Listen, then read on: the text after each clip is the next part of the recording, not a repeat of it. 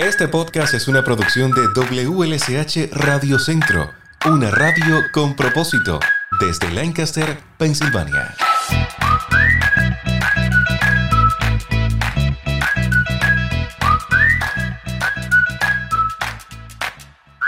Hola, soy Aleix Molina y es un gusto acompañarte en este episodio del podcast de WLSH. Hoy regresa con nosotros Joe Arthur, él es el director ejecutivo de Central PA Food Bank. Con Joe tuve la oportunidad de conversar en este mismo espacio hace unos meses atrás acerca de la labor que desarrolla Central PA Food Bank y su misión. Esta vez Joe Arthur regresa para contarnos, entre otros temas, sobre el mes de la lucha contra el hambre que se desarrolla en septiembre. Son muchas las maneras en las que usted puede ayudar a contribuir en Central PA Food Bank, desde donaciones hasta voluntariado. Sobre todo eso me cuenta Joe en este episodio. Una conversación que no debes perderte. So here I'm talking to the executive director of the PA Central Food Bank. Good morning, Joe Arthur. How are you? I'm doing well. Good morning, Alesh. Thanks for having me. Yes, of course. We spoke a couple months ago. We talked about of your mission in Central PA Central Food Bank. Yeah. So first of all, it's more fun to be here in person. so I'm, I'm, delighted to be here. Thank you for having having me uh, again. Uh, yeah, it happens to be uh, the end of September. So September has been Hunger Action Month, and what that really means around the whole country uh, as one of the Feeding America food banks. We are a member. Uh, we try to, to raise as much awareness about um, hunger in our communities, and uh, unfortunately, it's very high. Uh, right now, with inflation, costs, every, everything is more expensive for people.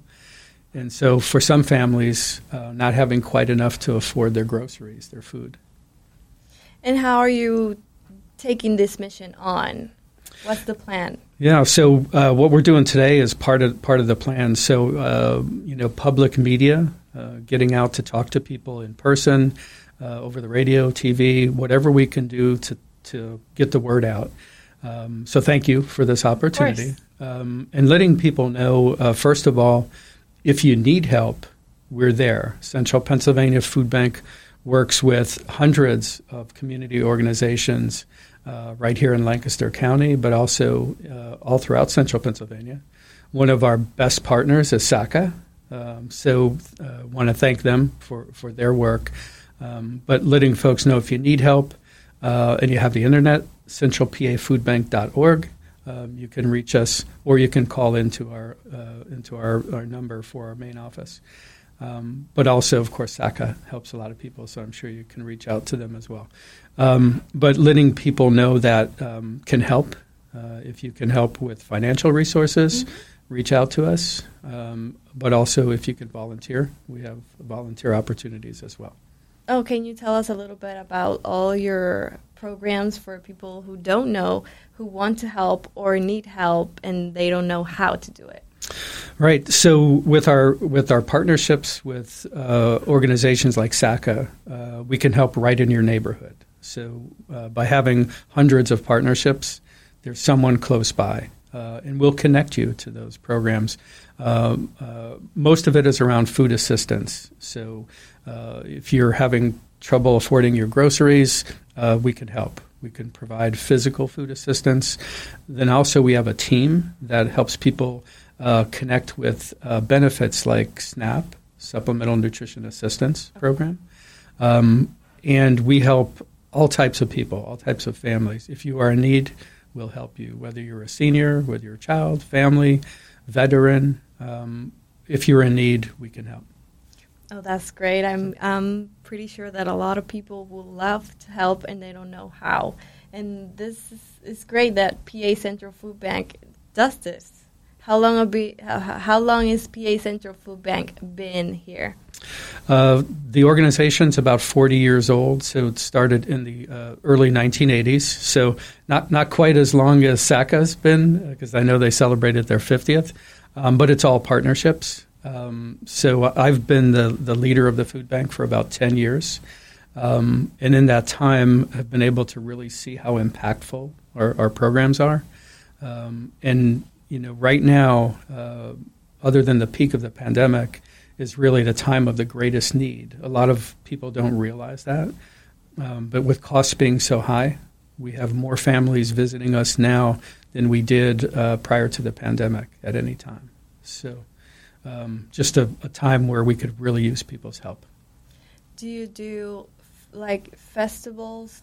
You put um, signs to people, let let people know that we're here, or they have to just communicate or call you or get through you uh, on the internet.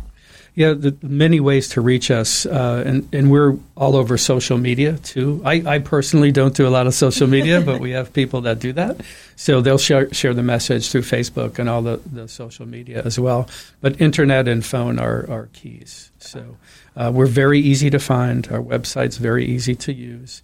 Um, and we also have language services. So uh, if someone speaks uh, other than English, we have translation services. Um, uh, so uh, certainly uh, Spanish, but but beyond Spanish, many many more languages, and we'll connect you to uh, a live interpreter. Um, so that that's very helpful to people as well. So we are easy to find, but um, people taking the step to actually reach out. So if you are in need, please reach out. That's great. That's really great. In your opinion, how do you see this?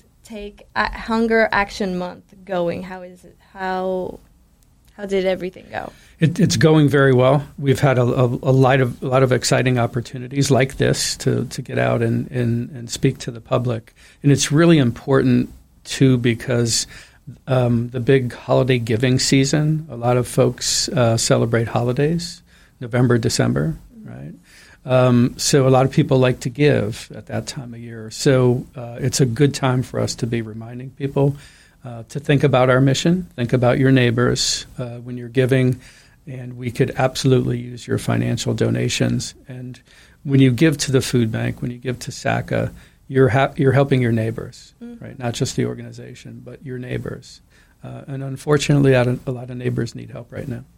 And people who don't have money to give, can they give groceries?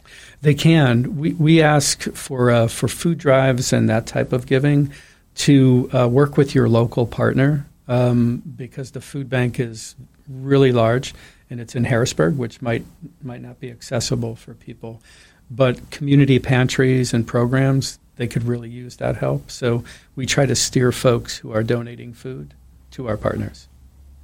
Great. Yeah and for people who want to be um, volunteers. They go online and they apply. Is this is there anything they need to bring or need to know for them to be volunteers? If you're going to help uh, Central Pennsylvania Food Bank, know that we're in Harrisburg, so you would have to be able to travel to Harrisburg.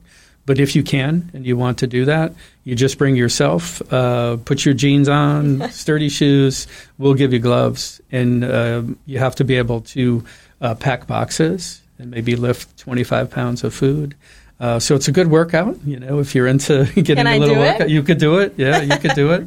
Um, but if uh, if you can't get to Harrisburg, um, our partner agencies need help too. Um, so whether it's Water Street Missions or SACA or um, Community Action Program here in Lancaster, um, dozens of programs could really use your help. So um, reach out to them as well. So Joe Arthur, executive director of PA Central Food Bank. What would you like to say to everybody yeah, this podcast? I'd like to say thank you to, to all the, the people that support this type of work. Um, and I, I want to give a special thank you um, to my friend Carlos Graupera, uh, who I know is uh, transitioning leadership uh, at SACA to uh, Jose Lopez and uh, Sandra Valdez and the wonderful team here. Um, in my time at the food bank, They've just been extraordinary partners. We, we could not serve Lancaster the way we have been able to without their help. And, and, they do so much, so much more than food. It's just so much. Tec Centro is amazing, all the, the programs that SACA does. So uh, just personally want to thank Carlos and his team for um, their friendship and partnership over the last 10 years that I've been leading the food bank. I'm so happy to hear that let's give let's repeat the information for anyone who's listening and probably want to call or or go to your website. Okay, uh, the website centralpafoodbank.org. of course, you can Google us and it'll pop up very quickly. um, but also, um, 717 564 1700 will get you to our switchboard. Uh, and they can connect you to, and we have live people answering the phones. So always, uh, not in the middle of the night, but you know during uh, uh during daytime hours. Um, and we do SNAP outreach and other uh, benefits access like that. So um, if you're if you're struggling, reach out. If you want to volunteer, reach out. If you want to donate money, reach out. the best thing to do is just connect. Thank you, Joe. It was nice to finally meet you in person. Yeah, it's been wonderful, Ash. Thank you.